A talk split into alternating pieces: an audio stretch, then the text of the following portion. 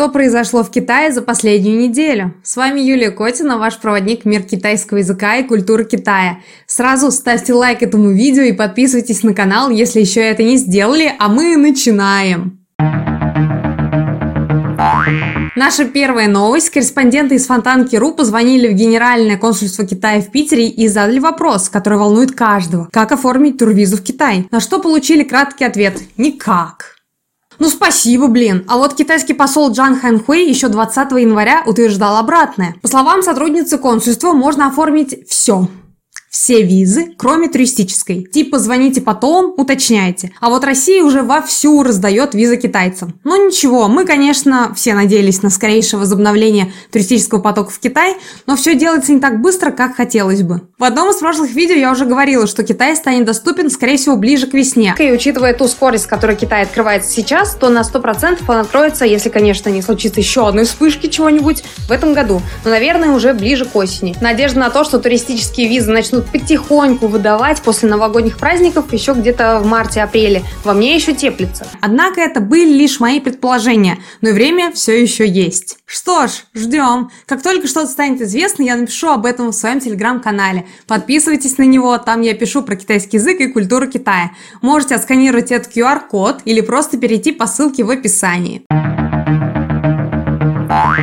Опа! Опа перестал работать. Пользователи столкнулись с блокировкой вызовов китайской версии смартфона Oppo OnePlus 11, активированной вне Китая. Вот так заказал китайца Салика, а тебе через какое-то время функцию вызова заблокировали. Круто! Российские пользователи китайской версии OnePlus 11 обнаружили вот такое сообщение на экране. Ваш телефон адаптирован для определенного региона. В вашем регионе в отношении функции вызова будут действовать ограничения. Для решения проблемы обратитесь по месту приобретения телефона. На самом деле проблемы с работой обнаружились и в России, и в Индии, и в Италии, и в Бразилии. Говорят, что такая блокировка связана с тем, что официальных продаж смартфонов OnePlus в России еще нет. И чтобы до момента, когда смартфон будет представлен официально, не насыщать рынок, в частности России, китайскими версиями смартфона, руководство решило все активированные не в Китае телефоны заблокировать. Ха-ха, капец, ход конем. А вот когда будет представлено официально, никто нафиг не купит ни за какие деньги ваш Oppo. Обращайтесь Обращайтесь в поддержку по месту покупки, говорят официальные представители компании в России. Поезжай в Китай и разбирайся, короче. Но все же решение есть. Так как смартфоны идут с китайской прошивкой Color OS,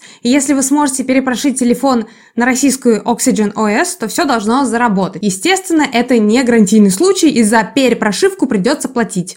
Не, ну вообще, маркетологи от бога. Да, в СМИ опа попали, все рассказали, но столько негатива словили и имя бренда опозорили. Никаких опа теперь. Наша следующая новость. Минисо открыл свой первый флагманский магазин. Угадайте, где? Все правильно, в моем любимом городе Ченду. Прямо на главной улице Чунсилу, на которой я бывала 100-500 раз. Там и так был крутой магазин Минисо. Постоянно там всякую фигню прикольную покупала. А теперь там будет прям огромный флагманский магазин. Кстати, флагманский магазин это значит, что он самый большой по сравнению с другими. В нем будет представлен весь ассортимент товаров. Сейчас Минисо Босс насчитывает около 7 тысяч различных товаров. Город и расположение выбрано не случайно. Как говорит главный исполнительный директор, Ченду – это модный и динамичный город, который всегда был в авангарде современного потребления. Открытие первого флагманского магазина в Ченду – это столкновение модного бренда и молодежного города. Как и полагается для такого большого бренда, позвали больших звезд на открытие. Вообще мне нравится Миннесота, там можно купить практически все, что нужно для дома за копейки. Ну и косметику тоже с украшениями. Следующая новость. Китай стал лидером и в замещении попавших под санкции запчастей и оборудования. Институт Гайдара провел опрос представителей промышленных предприятий на тему, как заводы и производство замещали попавшие под санкции оборудование, запчасти и комплектующие. Импортозаместителями машинного оборудования стали китайские производители, сказали 67% опрошенных. Однако такой переход вынужденный, и большинство компаний хотели бы именно европейские комплектующие, даже несмотря на высокую цену по сравнению с китайскими аналогами. Но 15% респондентов сообщили, что они так или иначе продолжают получать подсанкционное оборудование. Кто хочет, кому нужно, тот выход всегда найдет.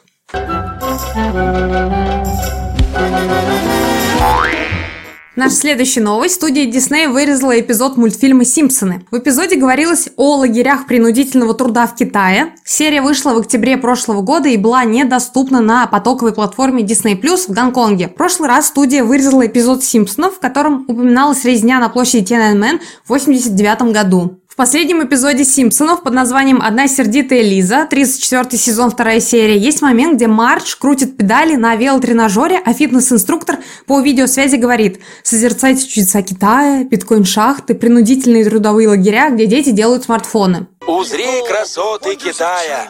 Майнинг биткоинов, исправительные лагеря, где дети собирают смартфоны и романтика.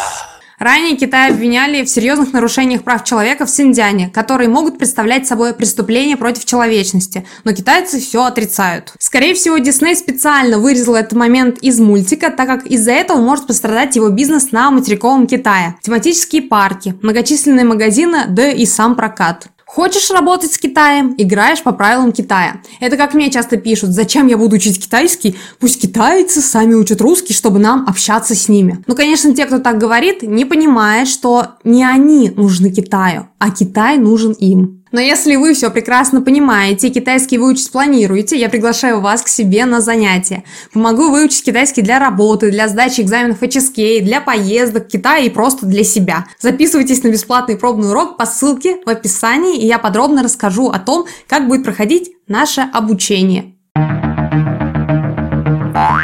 4 февраля в монастыре Лабран, который является мировым высшим учебным заведением по тибетологии и находится в уезде Сянхэ Ганьнань Тибетского автономного округа в провинции Ганьсу, прошла церемония демонстрации огромной танки с Буддой. Церемония Sunning of the Buddha проводится на Тибете каждый год на 13-й день первого лунного месяца.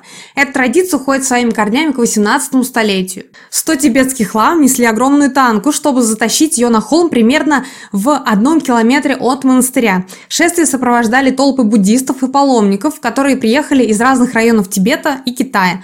Многие хотели соприкоснуться с танкой, чтобы помолиться об удаче и защите. Да, сейчас помощь богов и танки будет не лишней. В течение часа танка была представлена буддистам, а затем ее свернули до следующего года, а в этом году церемонию посетило почти 76 тысяч китайских и иностранных туристов. На этом еженедельные новости будем заканчивать, а вы ставьте лайки, подписывайтесь на канал и пишите комментарии. Увидимся в следующем видео. Пока-пока!